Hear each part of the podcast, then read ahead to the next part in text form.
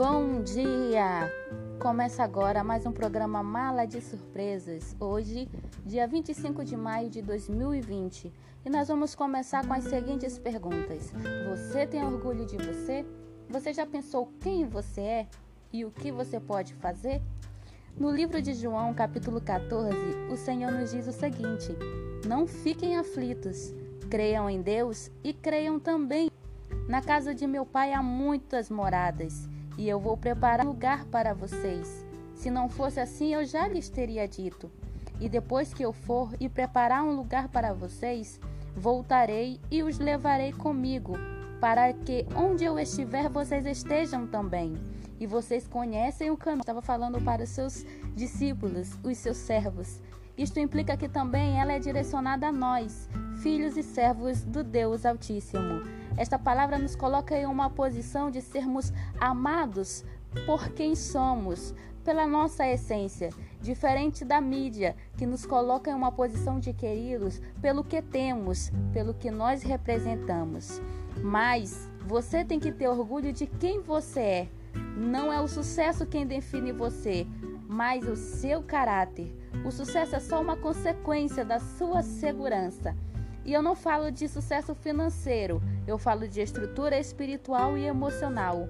Você tem sucesso no seu casamento, com os seus filhos, com os seus vizinhos, com os seus objetivos? Você é feliz somente por ser você?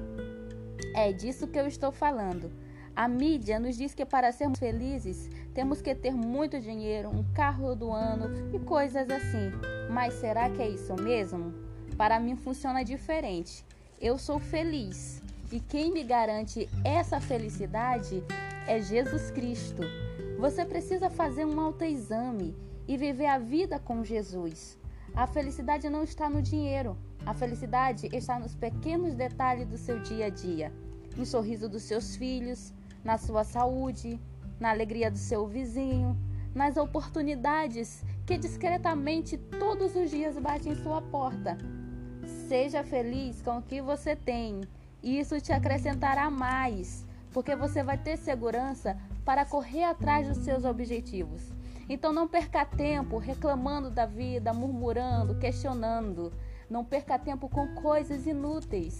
Perca tempo sim, amando, abraçando, correndo atrás, buscando seus objetivos, vivendo a sua vida. Seja feliz, Olhe para Jesus, ele nos garante sucesso, ele nos garante felicidade. Um dia ele nos prometeu que ele voltaria para nos dar e nos levar para ficar junto com ele. Isto é um motivo suficiente para nós sermos felizes. Isto é um motivo suficiente para todo dia acordarmos com a esperança de que a promessa do Senhor vai se cumprir na nossa vida. Então seja feliz. Olhe para o lado, olhe para o outro, olhe dentro de você, olhe para os seus filhos, olhe para a sua casa, olhe para as oportunidades e seja feliz.